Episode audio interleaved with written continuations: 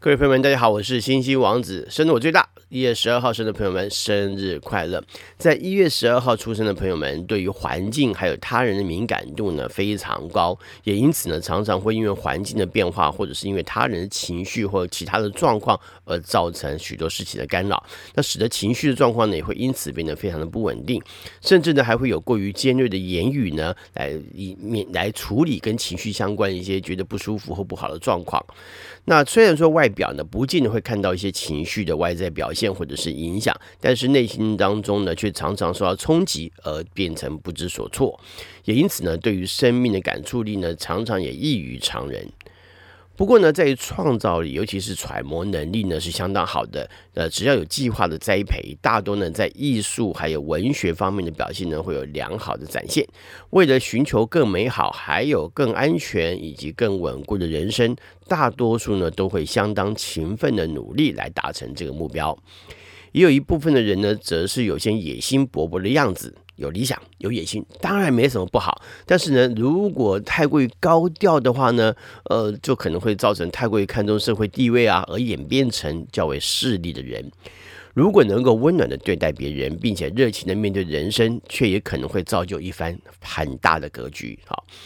那也有一小部分在这一天生的人是相当聪慧的，反应很快，并且呢能言善道，甚至是口沫横飞啊，创造能力很强，创造能力很不错，而且呢很擅长观察跟收集资讯，尤其是任何有用的小道消息。不过呢，这些人也有可能会变得较为巧言令色，而且呢是有过于投机取巧的展现出自己的小聪明，那这点就不太好了。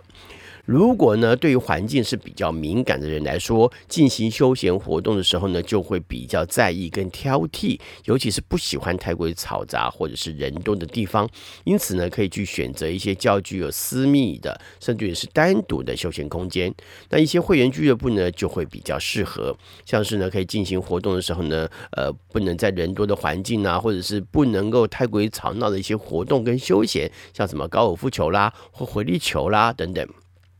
也有一部分人就比较喜欢热闹，人多一点没关系，像是喜欢去逛逛夜市啊，但是。依旧在进行休闲活动的时候呢，却不太喜欢那种就大排长龙的活动啊，比如大家夜市就排队要要吃什么东西，他就觉得嗯算了，排排排队排好久，其实也挺累的哈，就算了。但是呢，呃，他的经验多了以后，进行各种休闲活动经验多了之后呢，大多呢就会比较会选择那些可以预约的活动，要不然呢就是一些更高尚的呃运动俱乐部，可以优雅的去进行休闲活动。也由于喜欢跟他人不一样，因此呢总是会进行。一些比较有门槛的休闲活动，而且呢还会不断的精进自己的技巧。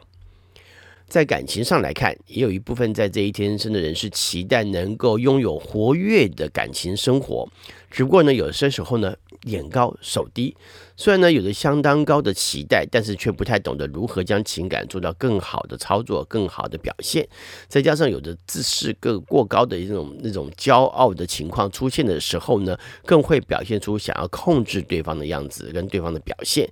尤其呢是会一直问着对方的行踪，表现出紧迫盯人的样子。哈，占有欲的表现呢会让对方很不自在。不过呢，这在年轻的时候呢比较会是这样，而且呢也大多是会容易晚婚的。但等到年长之后呢，就比较能够了解彼此的状况，以及了解情感关系发展之后的一些情况。尤其呢是在认知呃相对较为比较稳定的关系当中，才会有比较稳定的表现出现。也就是不会在那种感情还没有确认之前呢，就做出紧迫盯人的行踪啦，或者是呃让对方感觉到有压迫感啊啊这样子。当然不是说呃比较稳定之后呢就会这么做，只是稳定之后呢，他也因为经验的关系，就变得比较懂得情感之间该如何操作了啊、哦，那也有一部分呢，只是太过于在意对方的表现，尤其是当你付出的的状你的情感之后呢，对方呢因应你的回应啊、他很在乎这些，那这往往呢会使得你在情感当中反而失去了自我，而更加变得没有自信，因为你必须要表现出来让对方回应，所以你很在乎自己表现的对方在不在乎，那你做的好不好，其实呃不一定要仰赖对方的回应才能判断你做的好不好啊，对不对？呃，就是这个状况哈。那这往往呢，呃，会让你变得很没有自信，那也可能会在这个过程当中呢，失去了呃一些对于情感当中的主控的状态，并且呢，先天呢，在情感的敏感度呢，也会使得你感觉到一点点的风吹草动之后呢，马上就会过度反应，那这个就很能够造成对方的压迫感啊，跟威跟压力啊。那也有一小部分人则会呢，太过于试探，而且年轻的时候呢，则是一直要透过言语的表现来询问对方跟你之间的关系到什么样的状态了。好，甚至于到了如果没有经过确认，就不会展开情感的地步啊，就稍微呃实际一点的面对情感关系，没有不好，但是呢，你反而却缺少了更多进行情感的一些经验了。在一月十二号出生的代表人物有很多很多人，而且真是赫赫有名的人非常多，所以也可以看到这天生的人，看来未来的成就应该都不错，但是要透过努力了啊，像。弗莱明的化学家、生理学家、医生范赫蒙，一五七九年，他被认为是气体化学研究的奠基人。法国诗人、作家夏尔罗、夏尔佩罗，这个人太重要了。夏尔佩罗，一六二八年，他的作品是《鹅妈妈的故事》。那鹅妈妈故事有哪些呢？这些包括我们耳熟能详的什么睡美人啊、小红帽啊、灰姑娘啊、穿长靴的猫啊等等，这样你就知道是谁了吧？哈。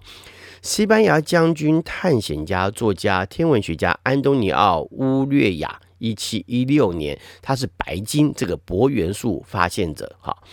那瑞士教育家还有教育改革家约翰·亨里希·菲斯泰洛奇，一七四六年，他被尊为西方的教圣，教育的教哈教圣，还有欧洲的平民教育之父。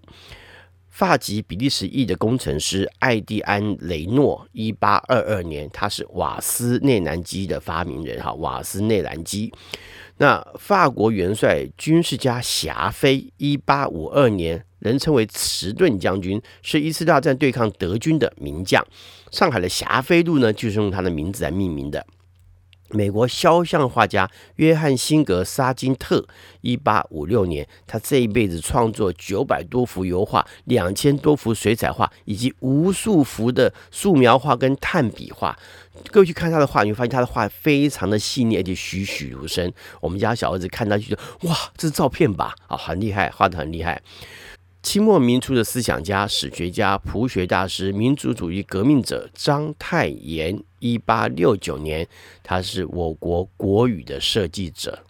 很厉害，嗯，太厉害，创立了很多的典范嘛，对不对？太重要了哈。土耳其元帅、政治人物费夫奇·恰克马克，一八七六年，他曾经担曾经任。呃，土耳其军方的最高元帅、土耳其总理以及土耳其建国的关键人物，飞机设计师冯如，他是呃一八八四年生，他是我国第一位飞机设计师，有“东方莱特”之称。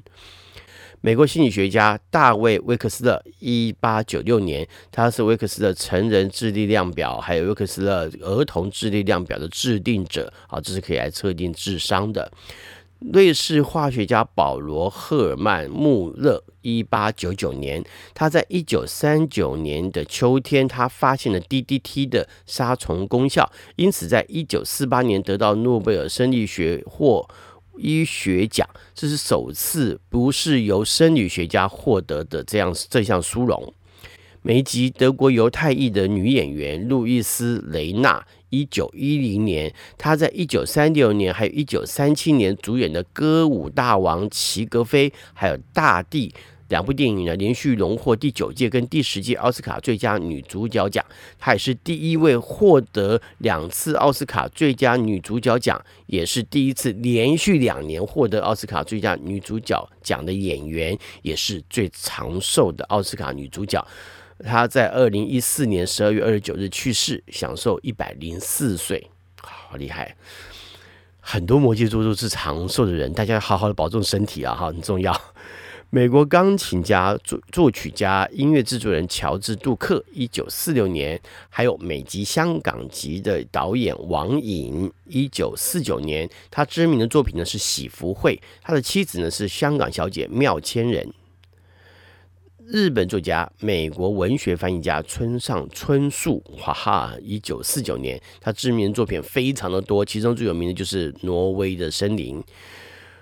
男歌手、男演员、填词人、作曲人齐秦，一九六零年他四次入围了金曲奖最佳男演唱人奖，并于一九九七年第八届金曲奖的时候荣获这个奖项。中国男演员赵恒轩，一九六零。还有韩裔男歌手张浩哲，一九六二年；美国企业家杰弗瑞·贝佐斯，一九六四年；美国他是美国网际网络巨头亚马逊公司创始人，还有现任董事长兼 CEO。他在二零一九年登上全球富豪榜的榜首。